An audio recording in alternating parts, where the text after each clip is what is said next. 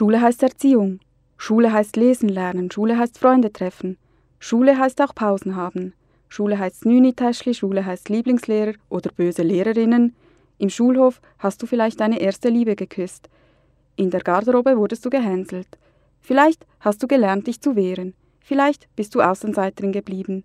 Vielleicht warst du eine gute Schülerin, vielleicht warst du der Klassenclown. Vielleicht warst du schüchtern, vielleicht zu schlecht im Sport. Vielleicht bist du sitzen geblieben. Vielleicht hattest du zu viel Angst, vielleicht warst du immer faul. Vielleicht weintest du zu viel. Vielleicht warst du Mathe-Crack, vielleicht bekamst du immer die besten Noten, vielleicht die schlechtesten. Vielleicht bist du heute selber Lehrerin. So oder so.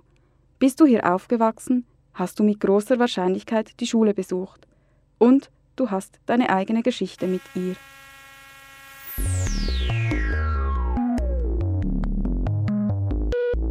Polyphon will die Welt vom Kopf auf die Füße stellen, berichtet über Perspektiven, Positionen und Debatten auf Rabe 95,6.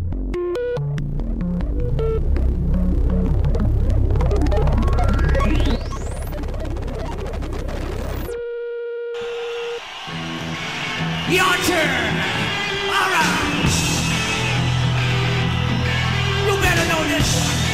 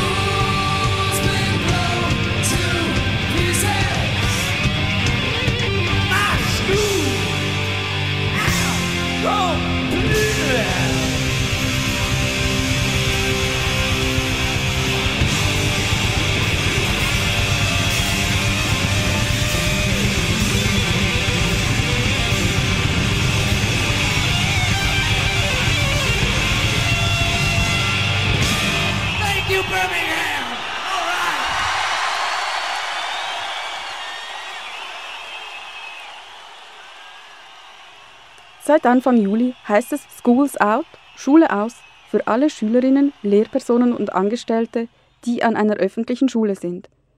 Die Zeugnisse sind verteilt, die Schultaschen in die Ecke geschmissen, der Wecker bleibt ausgeschaltet. Zumindest bei denen, die es mit dem Frühaufstehen nicht so haben. Kommt dir das alles bekannt vor? Bist du hier aufgewachsen, hast du mit großer Wahrscheinlichkeit auch eine öffentliche Schule besucht. Oder du besuchst sie noch immer. Mindestens elf Jahre oder mehr. Denn elf Jahre beträgt die ob obligatorische Schulzeit in der Schweiz. Das ist ganz viel Zeit, oder? Egal, ob du noch zur Schule gehst oder nicht. Schön hörst du bei Polyphon zu. Ich bin Sue. Frieda, TomTom und ich haben uns vorgenommen, die lange Pause zu nutzen, um über die Schule nachzudenken. Und vor allem, um Fragen zu stellen.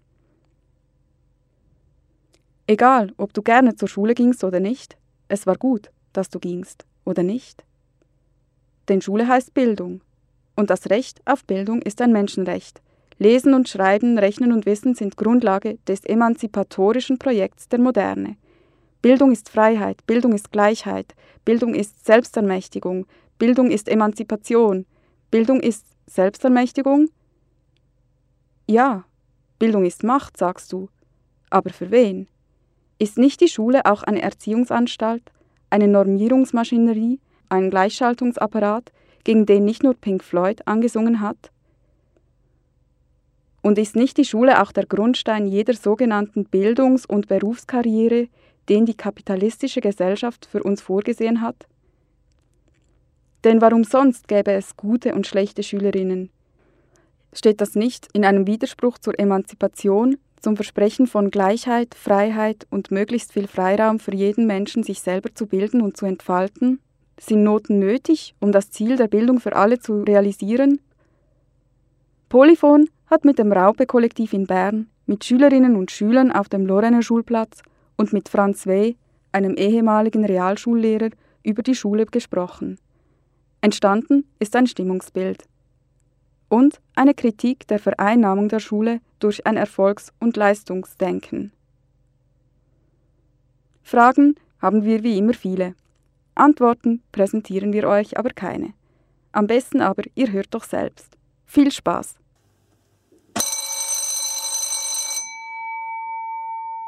Für unsere heutige Polyphonsendung zum Thema Bildung haben wir mit jungen und älteren Schülerinnen und Schülern der Lorraine-Schule in Bern gesprochen, was sie von ihrer Schule und ihrer Schulzeit halten. Grundsätzlich, ich gehe sehr gerne. Ich bin ein Mensch, der gerne früh morgens aufsteht und deswegen entspricht es mir eigentlich sehr. Und ich finde es gut, gibt es ein Bildungsangebot, was sich mehr oder weniger jeder leisten kann.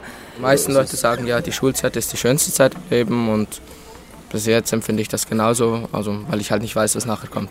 Äh, ich finde es, also zu anderen Schulen, ich finde es viel offener alle so zueinander und ein cooleres Arbeitsklima als jetzt in den anderen Schulen. Ja, ich würde schon sagen, die Lorenz Schule ist eigentlich recht cool. Ich habe vielleicht ein paar Sachen noch ein bisschen moderner. Die Schule ist halt wirklich extrem alt und so die Küche ähm, im Hauswirtschaft sind sehr alt und so, aber es wird jetzt gerade erneuert. Von dem her würde ich schon sagen, die Lorenz ist eigentlich so ein bisschen der Traum. Schon, oder? Ja. ja. Mal. Und warum gefällt euch diese Schule? Also das Ding ist ja halt, die Lorenz hat nicht so viel Geld und manchmal ist es auch nicht so schlimm, finde ich, wo man lernt, wie improvisieren. Wenn man etwas nicht hat, muss man es halt lernen, anders irgendwie die Lücke aufzufüllen. Das finde ich echt noch cool. Also man lernt auch ein bisschen improvisieren und sie sind alle recht sympathisch in dem Schul. So. Es ist einzigartig. Es ist nicht so gleich wie alle anderen. Das finde ich cool. Das ist schon. Genau. Also ich finde jetzt unser System eigentlich recht gut, weil wir am Morgen jeweils zwei Blöcke Essen haben. Das ist selbstständiges Arbeiten und so etwas, wo man kann, ähm, man bekommt am am Montag bekommt man Aufträge für die ganze Woche und jeden Morgen hat man zwei Lektionen Essen, wo man eben die Aufträge selber kann planen und selber erledigen mit Hilfe, Partnerarbeit und so weiter. Und in anderen Schulen, also dort, wo ich früher war, in Bizios, hat es das zum Beispiel nicht. Dort tut man ganz normal vier Lektionen unterrichten. Und das finde ich hier noch gut. Echt ein Zimmer, gemischte Klassen von 7., 8., 9. gemischt.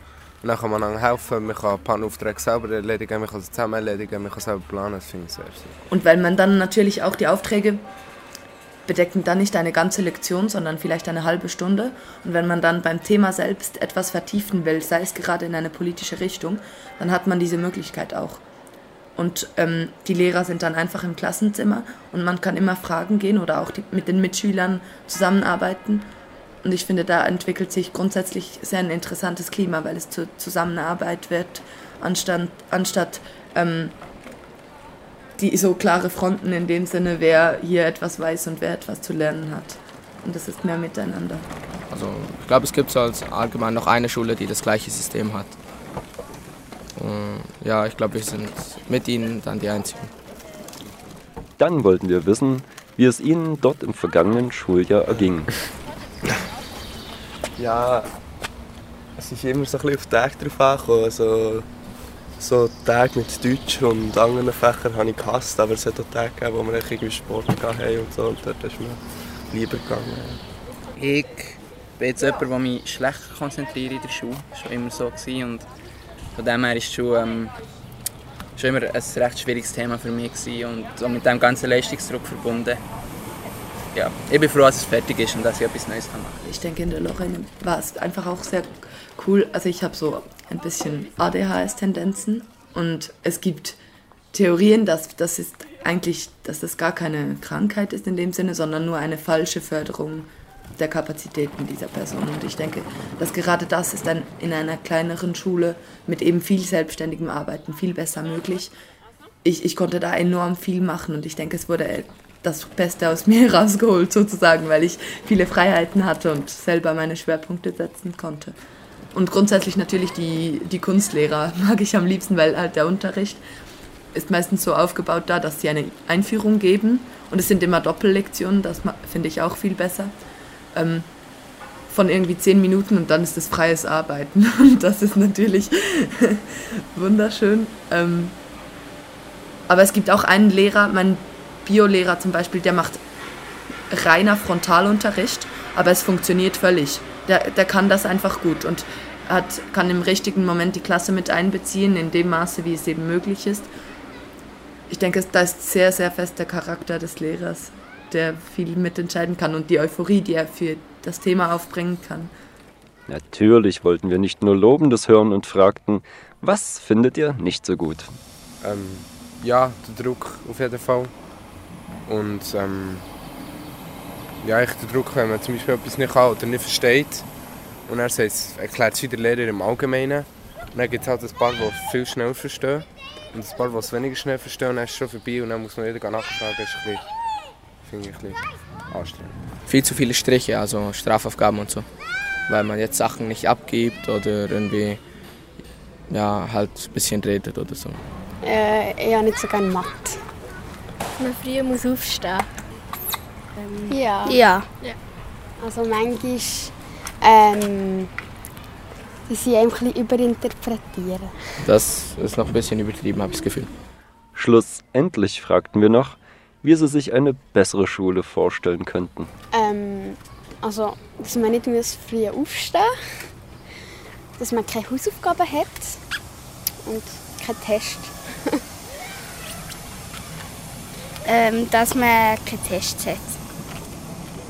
Ja, eigentlich gleich wie die anderen. Ähm, ich würde auf jeden Fall ein bisschen äh, mehr Gruppenarbeit und so machen.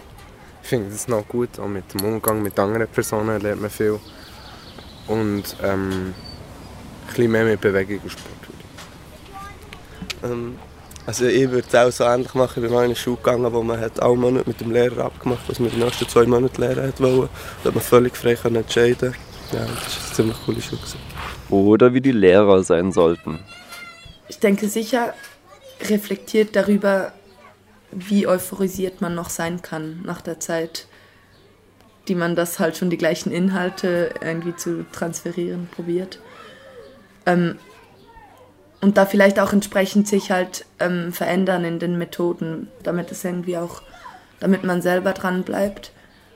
Und äh, ich habe, ich würde mir vornehmen, wenn ich Lehrerin wäre, eben, alle Grenzen in dem Sinne auszutesten gehen, wie weit ich gehen kann mit Inhalten und aber das ist insofern Theorie, als dass das eben eine Kapazitätenfrage ist. Aber ich glaube nicht, dass man automatisch nach zehn Jahren gar nicht mehr fähig ist dafür, aber dass man sicher eine Pause braucht und etwas anderes machen muss. Dies waren Stimmen und Meinungen von Lola, Emilia, Sveva, Gabriela, Julian, Christian, Louis, Christina, Julie, Natalia und Julie. Schülerinnen und Schüler zwischen der dritten und der elften Klasse. Sie alle besuchten die Lorraine-Schule in Bern und sind, wie wir hörten, doch recht zufrieden mit ihrer Schule. Es ist sicher eine coole Schule, ja. Kann man nur weiterempfehlen. Nicht zuletzt wegen der sehr überschaubaren Größe der Klassen und der Schule im Allgemeinen und dem SE, dem selbstständigen Arbeiten, was es noch nicht in allen Schulen gibt. Abschließend noch die Frage, würdest du deine Kinder auf eine Volksschule schicken? Ich denke am Ende ja, aber aus finanziellen Gründen wahrscheinlich. Ähm, oder vielleicht, wenn es eine Lorene wäre, ja. Aber gut, die ist sich auch am Verändern. Ähm, weil gerade eine Steiner Schule, die für mich eine Alternative darstellen würde, finde ich, manchmal ist der, das Elitäre, die, dieser Teil ist einfach, gerade bei Leuten, die ich kenne, ist das einfach enorm stark, dass ich denke, ich habe eine andere Auseinandersetzung mit, was ein Volk ist hier, als es diese Leute haben. Und ich finde, sie haben einen sehr guten Umgang mit politischen Inhalten, mit was Umwelt bedeutet. Und das sind alles sehr wichtige Sachen. Ähm, aber eben eigentlich nicht, nicht wirklich wissen, was für soziale Probleme sich herauskristallisieren, wenn man 80 Prozent nicht deutschmuttersprachige Schüler an einer Schule hat.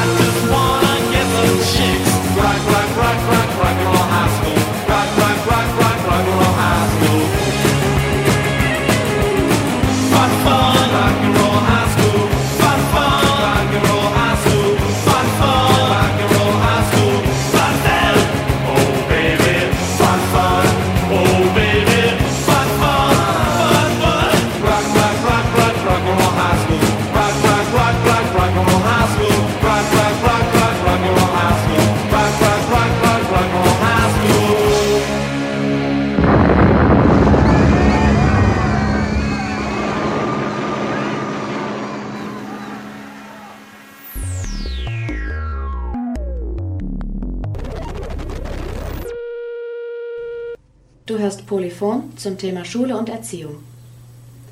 Wir haben mit Mitgliedern des Raupe-Kollektivs und anderen Interessierten zusammengesessen, selbstgebackenes Brot gegessen und uns über Schule und Erziehung unterhalten. Dabei haben wir festgestellt, dass die meisten von uns der Institution Schule als staatlicher Organisation ziemlich kritisch gegenüberstehen, obwohl unsere Erfahrungen in der eigenen Schulzeit nicht unbedingt negativ waren.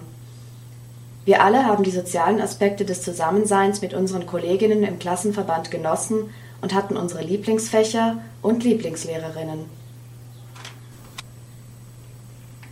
So Primarschule, so erste bis dritte Klasse oder so, bin ich glaube auch gerne gegangen und habe so meine, meine Lehrerin wirklich so fast so ein bisschen vergöttert und einfach alles, was sie gesagt hat, mich gerade so damit beschäftigt und so gefunden, ah, wenn sie das sagt, dann ist das jetzt sicher so. Trotz unserer überwiegend schönen Erinnerungen an die eigene Schulzeit haben wir irgendwann alle angefangen, das System Schule zu hinterfragen. Viele von uns arbeiten heute in pädagogischen Berufen als Lehrerin oder in Tagesschulen, bilden Lehrerinnen aus oder sind im Kindergarten tätig. Wir alle beschäftigen uns mit den Widersprüchen, sich in einem System zu befinden und Teil desselben zu sein, obwohl man als Privatperson viele Aspekte dieses Systems ablehnt. So die, die ganze Aufgabe der Schule, nämlich die Leute einteilen in, ah, das sind die, die eine Lehre machen, oder das sind die, die nachher ins Gimmi gehen, und das sind die, die eine Berufsschule machen, und das sind die, die halt die 5 bis 10 Prozent, die eh durch alles durchgehen, und die gehen dann, kommen dann in so Hilfsauffangsinstitutionen, und mit denen rechnet man eh. Also das irgendwie die ganze Ausselektionierungsmaschine der Schule, das kannst du dort bist du als Lehrer Teil von dem, wenn du dort arbeitest, irgendwie, egal ob du das gut findest oder nicht. Aber weil du musst Noten setzen, weil du musst alles das Zeug machen. Unsere Wirtschaft funktioniert auch mega nach den rationalen wissenschaftlichen Prinzipien, Konkurrenz, maximale Effizienz. Und das muss ja die Schule irgendwie überbringen, dass man immer, immer an dieser Zeit da muss sein, dass man sich, dieser, man sich immer führen und normieren und in die Maschinerie eingeflochten kann werden Wir leben in einer Leistungsmeritokratie. Das bedeutet, dass zumindest theoretisch diejenigen Erfolg und Macht erlangen, die im Sinne des Kapitalismus viel leisten. Eigentlich bekommt also bei uns jede und jeder, was sie oder er verdient. Wer sich anstrengt und lernt, bekommt gute Noten und später einen guten Job. Der kann sich ein zweites Auto leisten und dann auch ein Haus mit Doppelgarage, damit die Autos nicht im Regen stehen müssen. Eigentlich. Denn nur weil das Recht auf Chancengleichheit gesetzlich festgeschrieben ist, bedeutet das noch nicht, dass tatsächlich jedes Kind die gleichen Chancen hat. Ja, ab der siebten Klasse habe ich das Gefühl, es geht nur noch darum, dass du eine gute Note hast und den Lehrstoff findest. Ich weiss auch, dass der Lehrer so eine Umfrage gemacht hat und ich so draufschreiben so ja, Amerikanti will. Und ich weiss noch, ich habe mir das auch gar nicht überlegt, es war eigentlich wirklich klar, gewesen, es haben ja fast alle aufgeschrieben, sie wollen gehen. Also, und dort weiss ich noch, dort hatte ich das erste Mal so richtig Angst gehabt, so, ob jetzt das besteht oder nicht. Und ich habe gar nicht gewusst, was es eigentlich genau ist, aber einfach so, wie so halt so der Druck war und irgendwie wie so ein bisschen von anderen, wie so die Erwartung so war, dass, ja, dass, dass jetzt echt bestanden wird, so irgendwie. Ja, zuerst bei der Uni so ein paar so Texte anfangen zu lesen, irgendwie über so Bildungssysteme und Chancengleichheit und Notengebung und so. Und habe dort schon mal so ein bisschen gedacht, ja, ist eigentlich schon noch so irgendwie ein bisschen merkwürdig und recht ungerecht, so, wie das alles so läuft. Aber ich glaube, das ist auch so wie so das Problem, dass wenn man immer so wie quasi nicht wegselektioniert wird, das gar nicht so stark merkt, was das eigentlich bedeutet. So.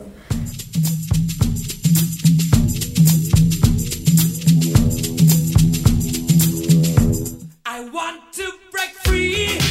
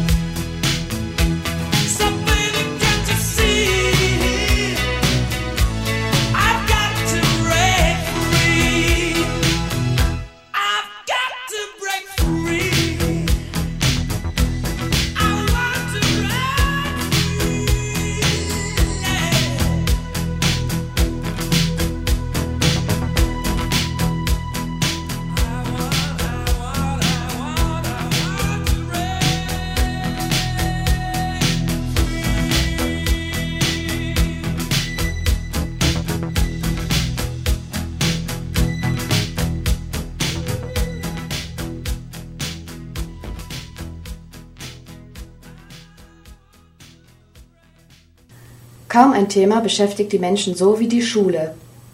Denn selbst wenn man nicht im pädagogischen Bereich arbeitet, irgendwelche Erfahrungen mit Schule und Erziehung haben wir alle gemacht. Zuerst in unserer eigenen Schulzeit und jetzt vielleicht, weil wir selber Eltern sind oder uns überlegen, welche zu werden. An der Gesprächsrunde teilgenommen haben Simon, Geneva, Milen, Benny, Ivan, Ferbu, Linda, Sue und Frieda. In dieser Ausgabe von Polyphon nähern wir uns aus verschiedenen Blickwinkeln den Themen Schule und Erziehung an. Viel Spaß weiterhin und danke fürs Einschalten.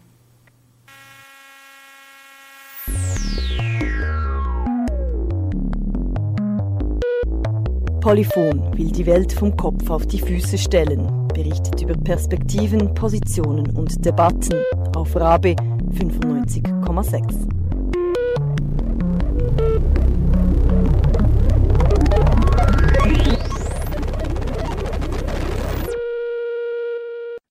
Hallo, du hörst Polyphon, die politische Themensendung, die sich mit den Dingen beschäftigt, die auch dich beschäftigen. Heute geht es um die Schule, genauer gesagt um die Volksschule. Die Schweiz ist eine Nation der Volksschülerinnen. Wenn du hier aufgewachsen bist, warst du mit großer Wahrscheinlichkeit selber einmal auf einer öffentlichen Schule. Und vielleicht hast du Kinder, die gerade jetzt dort ihre Schulbank drücken. In der heutigen Sendung wollten wir von Schülerinnen, Lehrpersonen und Erziehungsberechtigten wissen, was es heißt, Schülerin zu sein, was Schule ist und was und wie sie sein könnte. Dazu haben wir auf dem Pausenplatz vom Lorene Schulhaus mit Schülerinnen und Schülern gesprochen und wir waren beim Raupe-Kollektiv zu Besuch und haben nachgefragt, was sie über Schule und Erziehung denken. Schön, hörst du zu. Die Volksschule ist mehr als ein Disziplinierungsort. Sie ist mehr als ein Ort der Normierung und der Bereitstellung wirtschaftlich relevanter künftiger Arbeitnehmerinnen. Sie ist auch ein Ort des Widerstands. Sie ist ein Ort, wo du Freunde findest, wo du auch auf gute und engagierte Lehrerinnen triffst, die dich fördern, wo du lesen und schreiben, wo du Purzelbäume machen lernst. Dennoch, ein Unbehagen am Leistungsdruck und am Erfolgsdenken war in allen Gesprächen, die wir führten, spürbar. Wir hörten es von Schülerinnen, Lehrpersonen und auch Eltern. Dieses Unbehagen am Leistungsdenken an der Schule ist alles andere als neu. Seit den Anfängen der Pädagogik stehen sich das Ideal einer menschenfreundlichen, umfassenden Erziehung und der Schule als Ort der Normierung und Disziplinierung gegenüber. Seit Beginn der klassischen Volksschule gab es reformpädagogische Modelle, die den Staatsschulen wichtige Inputs gaben. Vor allem in den 60er, 70er Jahren und bis in die 1980er Jahre waren anti-autoritäre Ideen auch an öffentlichen Schulen ein Thema. Franz Wey ist seit gut zehn Jahren pensioniert. In den 1980er Jahren setzte er sich als Realschullehrer und Lehrerausbildner im Kanton Luzern für eine Schule ohne Noten ein. Für ihn der beste Weg – um dem Leistungsdiktat der Schule einen Strich durch die Rechnung zu machen. Ich besuchte Franz im Luzerner Seeland, um mit ihm über seine damalige Erfahrung mit einer notenlosen Schule zu sprechen. Klar wurde, bis heute ist Franz engagiert. Und bis heute ist er ein Gegner der Noten. Unsere Schule ist in einer Sackgasse. Die Sackgasse hat einen Namen und der heißt Noten die Reduktion vom Lehren aufs Messbare und aufs Abfragbare für verheerend. Es tötet alle Fantasie und alle schöpferische Tätigkeit. Was heute schon fast wie eine ferne Utopie klingt, war vor 30 Jahren einen zaghaften Versuch wert, wie Franz erläutert. Im Kanton Luzern hat es in den 80er Jahren vom letzten Jahrhundert eine Bewegung gegeben, die vom kantonalen Primarlehrverein getragen worden ist.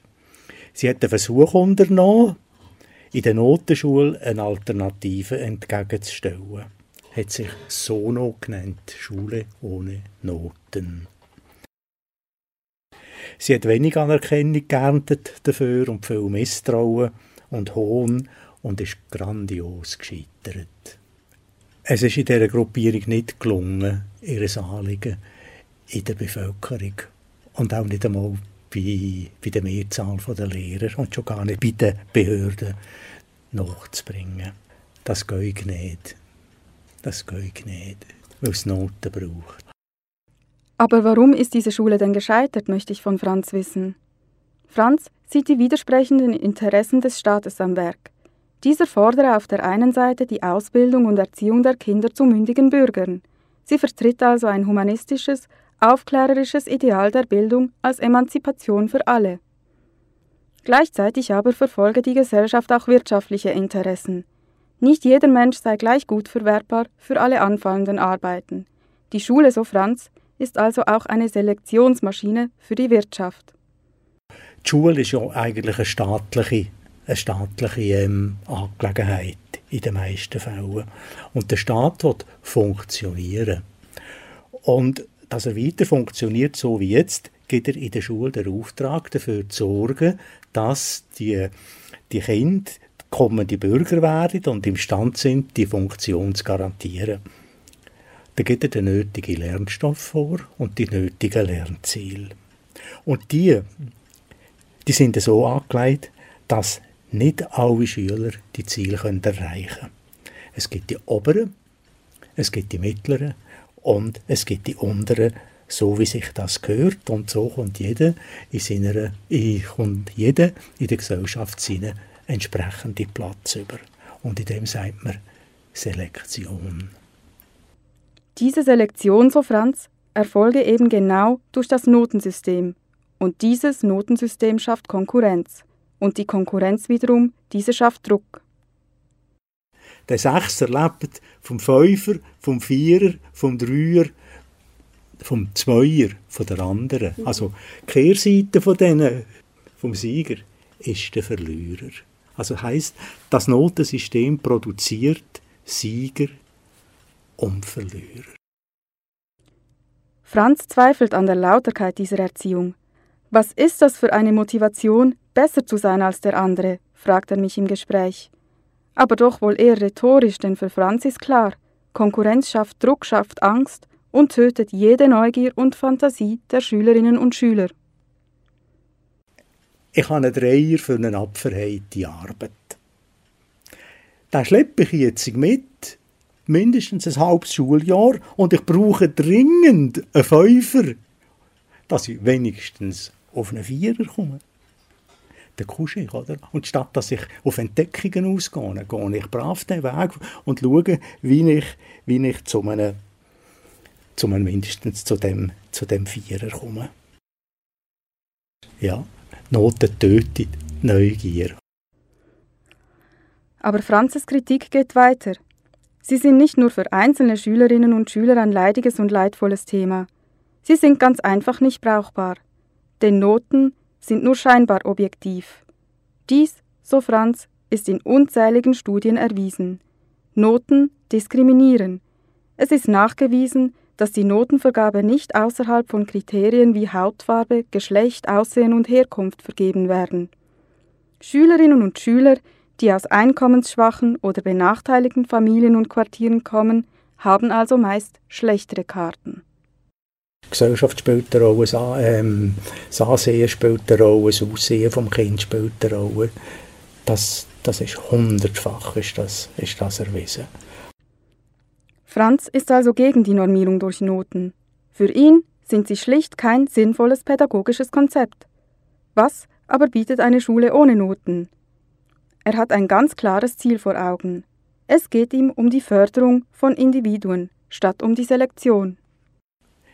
In der Selektion entgegen steht eben das Anliegen von dieser Schule ohne Noten. Das ist ein pädagogisches Anliegen und heißt Förderung. Sein Vorbild ist dabei der Humanist und Schulreformer Johann Heinrich Pestalozzi. Der Pestalozzi hat gesagt, und der Pestalozzi ist das Vorbild für die, für die alternative Schule, man soll nie ein Kind mit einem anderen vergleichen, sondern immer nur mit sich selber. Oder, und das Problem ist einfach, dass, dass die Schule Sieger macht und Verlierer.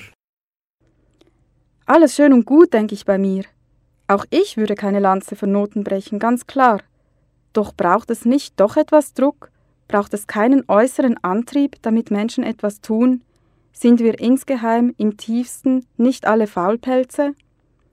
Wie sähe denn eine Schule ohne Noten aus? Lägen dann alle einfach auf der faulen Haut? Franz macht klar, dass Notenfreiheit eben gerade nicht heißt, keine Lernziele mehr zu haben. Im Gegenteil. Franz ist überzeugt, dass der Mensch von sich aus wissbegierig, kreativ und offen ist, dass der Mensch lernen will. Darum setzt er auf die Fantasie, Neugier und Eigenlogik der Schülerinnen. Und er gibt gerade auch ein Beispiel, wie ein Unterricht ohne Noten aussehen könnte.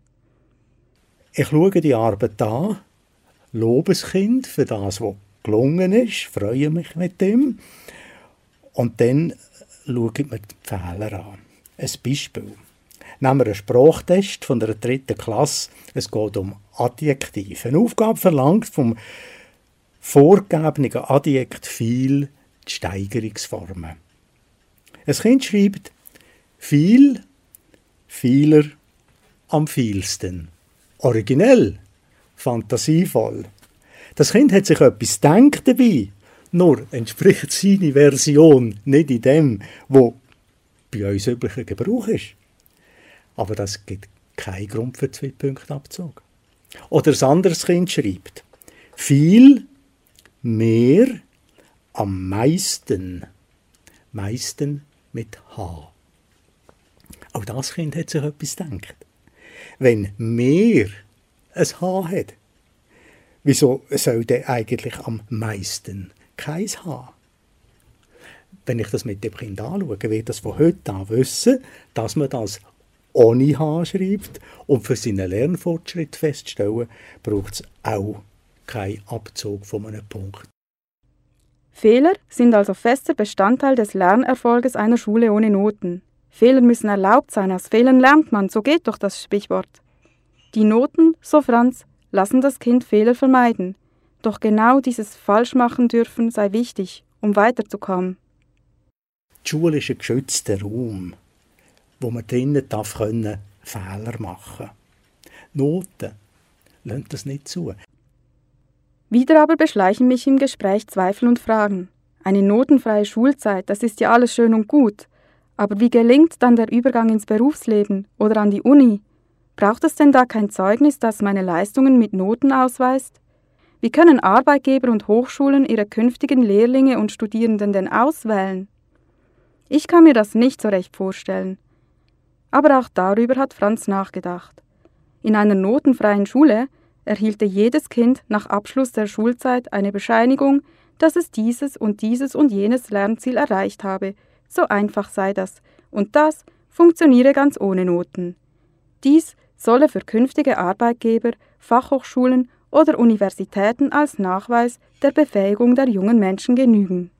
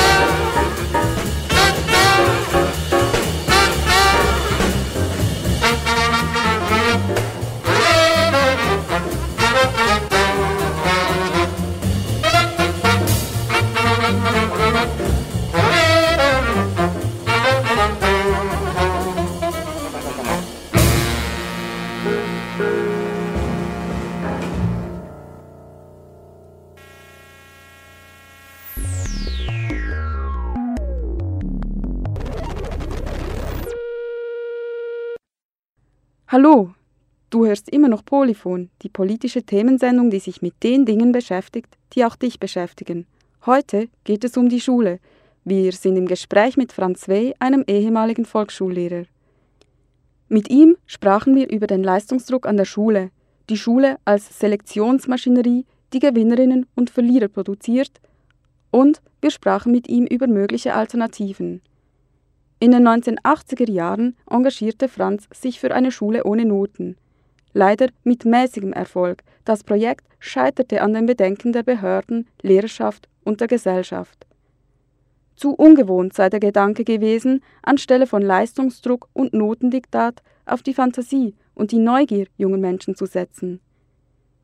Zu ungewohnt muss auch der Gedanke gewesen sein, dass Schule nicht der erste Baustein einer sozialen Karriere sei, sondern ein Ort der individuellen Förderung.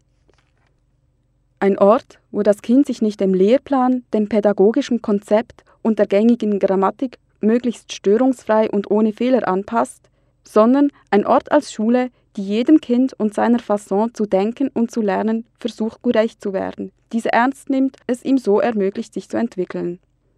Zugegeben, ein verwegener Gedanke in Zeiten von Harmos und Lehrplan 21, in Zeiten der Standardisierung und Normierung von Lehrplänen und Lehrmitteln. Für eine Schule ohne Noten bleibt da nicht viel Platz. Franz steht der gegenwärtigen Entwicklung der Volksschule denn auch kritisch gegenüber.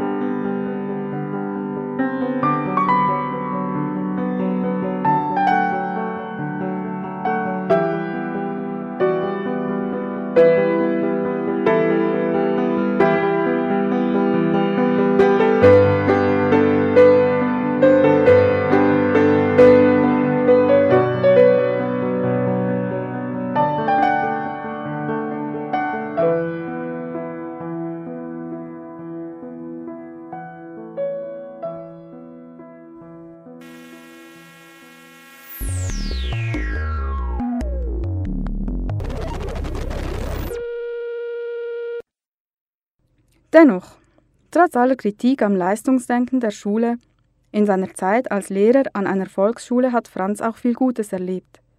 Ein Jugendlicher etwa kam zu ihm in die Realschule und blühte dort unerwarteterweise auf. Denn anfänglich war die Scham über diesen Abstieg, über das scheinbare schulische Versagen sehr groß, bei Eltern und beim Jungen. Aber gerade weil nun der Druck durch die Konkurrenz endlich weg war, gerade weil vielleicht in den Augen des Jungen nichts mehr zu verlieren war, konnte er seine Kräfte wieder sammeln. Ich bin das Leben lang, nein, nicht das Leben lang, aber fast das Leben lang bin ich Reallehrer gewesen, also bei den Kindern, die, die ausselektioniert worden sind. Und ich habe dort erlebt, dass sie da unter dieser Zurücksetzung haben sie gelitten und vor allem auch die Eltern haben gelitten, weil ihr Kind eben durchs Netz gefallen ist, oder? Die Etikette hat vom Realschüler. Ganz genau, das ist, das ist eine böse Etikette gewesen. Aber innerhalb von dieser Etikette habe ich Beispiele von Kindern, wie, die aufgeblüht haben, die plötzlich gesehen haben, ich kann ja, ich kann ja, ich kann ja. Oder? Und durch das ihre Kräfte wieder haben können entwickeln Und da fällt mir jetzt gerade noch ein, wo ein Vater von einem Bub, der zu mir hat müssen kommen, an einem Tag gesagt hat, du, unser Sohn singt wieder. Franz hält das Ideal der Aufklärung, das Ideal einer menschlichen Schule aufrecht. Eine öffentliche Schule, die allen jungen Menschen Wissen vermittelt. Eine Schule, die sie im Leben weiterbringt. Er wehrt sich gegen eine Schule, die sich von der Wirtschaft vereinnahmen lässt. Eine Schule, die Gewinner und Verlierer produziert. Eine Schule, die Differenzen schafft. Die Wirtschaft lebt von der Konkurrenz. Aber die Schule ist nicht die Wirtschaft. Es geht nicht, in der Schule geht es nicht um möglichst rationelle Produktion von Gütern. Es geht um die Entwicklung von jungen Menschen zu selbstständigen, selbstsicheren, zufriedenen, möglichst glücklichen Persönlichkeiten, die imstande sind, sich selber und den anderen so anzunehmen, wie er ist.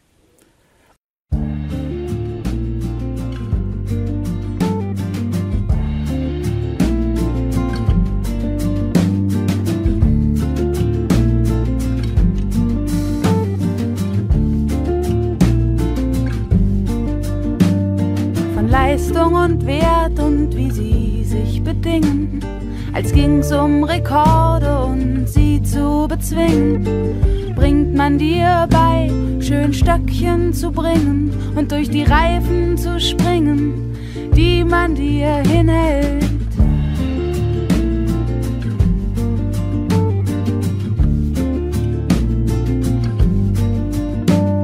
Und angestachelt schaust du dich um, wer ist Freund und wer Konkurrenz. Wer weiß mehr, wer hat mehr drauf und wer gibt schon auf. Doch jetzt komm mit raus, tanz in wehenden Tüchern. Weißt du, da steht viel in dicken Büchern. Und du kannst alles lesen und wissen und wieder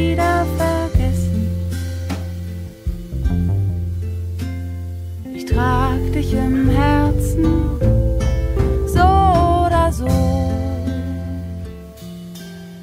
Du musst dich nicht messen.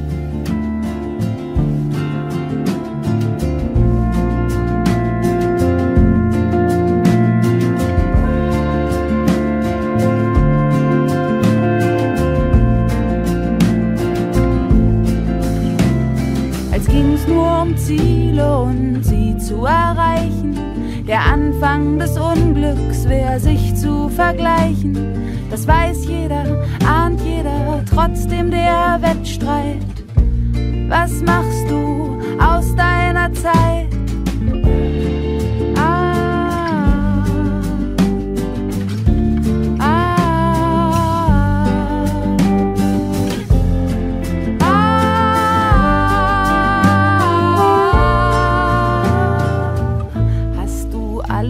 Geschafft oder alles versäumt? Den Tag lang geschuftet oder geträumt? ruh dich aus, setz dich hin, es gibt für alle zu essen. Und Wasser und Luft.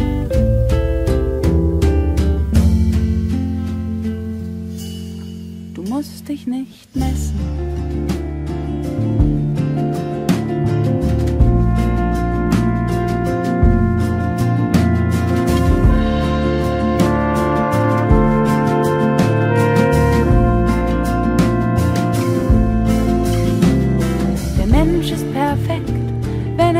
Was er gern tut.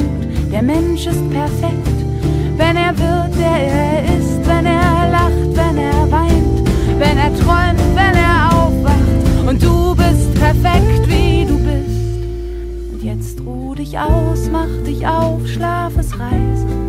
Weißt du, wozu brauch ich Liebesbeweise? Muss um nichts ringen, um nichts bangen, keine Worte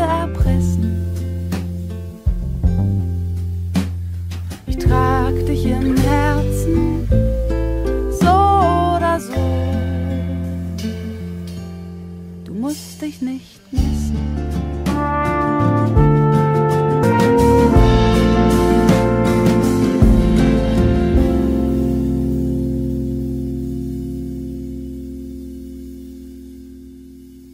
Das wär's schon wieder vom Polyphon. Heute zum Thema Schule. Wir danken Simon, Geneva, Milen, Benny, Ivan, Febu, Linda und Franz sowie den Kindern und Jugendlichen vom Lorenne Schulplatz für ihre Gedanken und Inputs. Wie immer kannst du diese Sendung nachhören unter www.polyphon-rabe.ch. Einen schönen Sommer wünschen dir Frieda, TomTom und Su. Schön hast du zugehört.